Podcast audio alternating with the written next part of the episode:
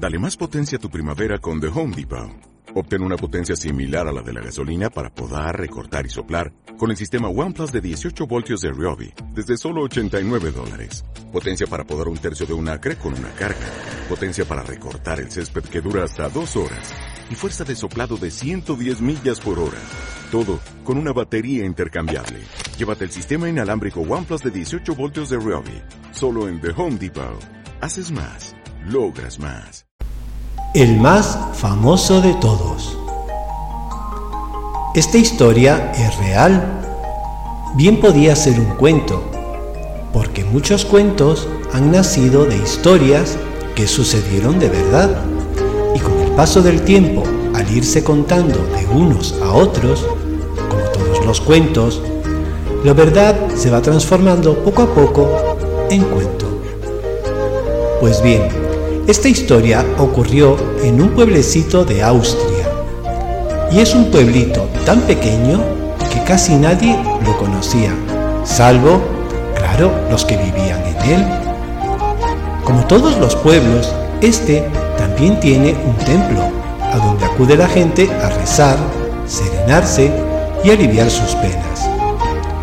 Casi en todos los templos hay un coro que los días de celebración cantan y animan a los feligreses. Así se llaman a las personas que acuden al templo. Los animan a que canten y participen de la celebración. Por supuesto, los del coro cantan y lo hacen muy bien. Luego los feligreses no tanto. Hay algunos que desafinan que ni te cuento. Pero los del coro no. Los del coro ensayan se reúnen y tienen a alguien que les dirige y les dice si están haciéndolo bien o mal. Por ejemplo, que Pepito entra antes de tiempo, le dicen, Pepito, eh, ¿qué hay que esperar? Si Juanita canta más fuerte que los otros, le dicen, Juanita, más bajo. En los coros hay que empastar. Empastar significa que nadie sobresalga por encima de los otros. Para que un coro suene bien, tiene que sonar así.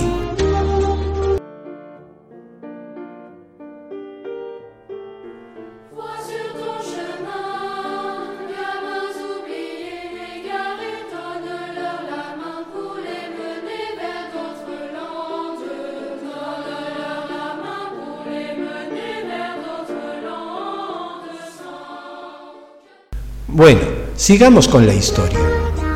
Se acercaban las navidades y preparaban los villancicos para cantar en la celebración de Navidad. Esa era la que más les gustaba a todos. Se ponían unos gorros y cantaban al lado del árbol de Navidad repleto de luces y bolas de colores. Esa era también la celebración que más le gustaba a todos los habitantes del pueblo, porque aunque cantaran bien o mal, todos participaban y luego al terminar la celebración tomaban chocolate caliente y se intercambiaban regalos.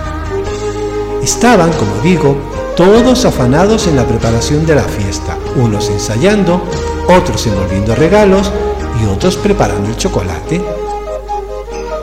El templo tenía un órgano.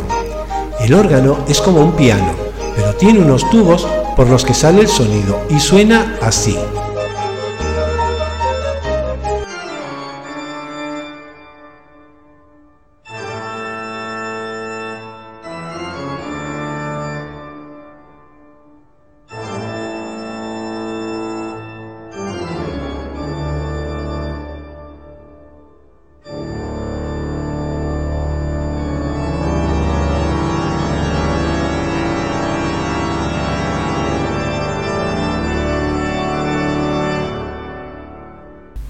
Faltaba poco y nada para el día de Navidad, y los del coro vinieron apresurados para ensayar los villancicos con el órgano.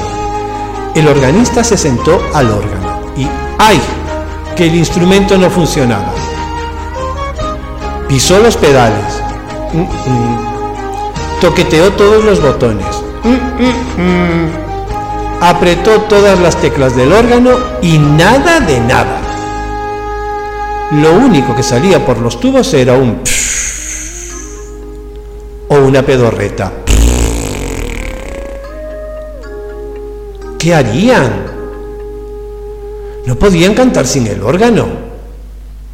Era la fiesta más importante del año y la que más gustaba a todos. ¿Cómo podían celebrar aquella fiesta sin música, sin canciones, sin el órgano del templo? ¡Vaya desastre!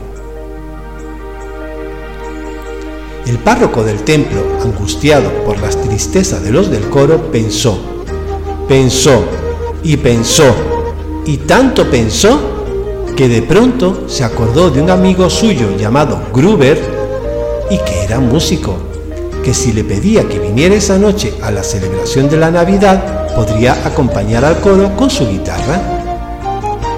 Se fue hasta la ciudad donde vivía Gruber y le contó todo lo que estaba ocurriendo en su pueblecito. Gruber lo miró y se alegró mucho, porque justamente él estaba componiendo un nuevo villancico y también estaba pensando en quién podría interpretarlo.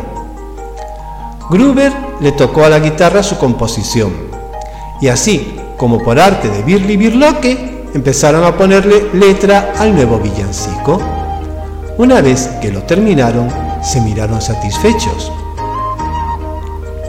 La celebración de la Navidad estaba resuelta en el pueblito pequeño, aunque fuera sin órgano y solo se interpretara con guitarra. Quedaría menos grandiosa que con el órgano, pero al menos el coro podría cantarla. Esa noche de Navidad en el pueblecito de Austria, y una vez que el coro había aprendido la letra, se cantó por primera vez acompañada por una guitarra el villancico más famoso de todos los tiempos. Más o menos se escuchaba así.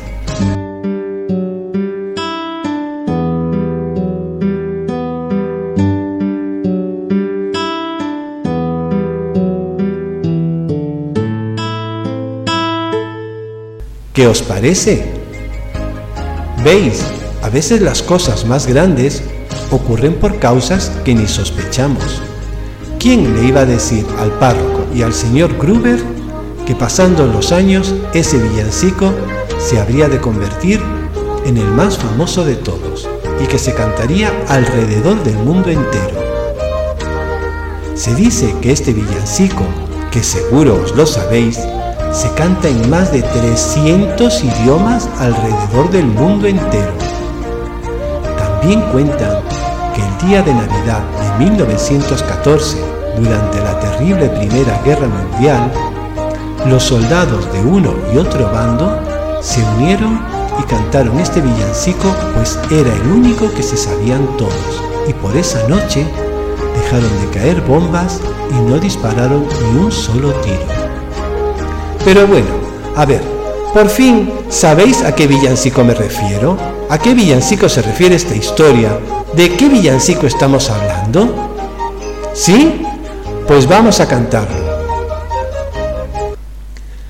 Noche de paz, noche de amor, todo duerme de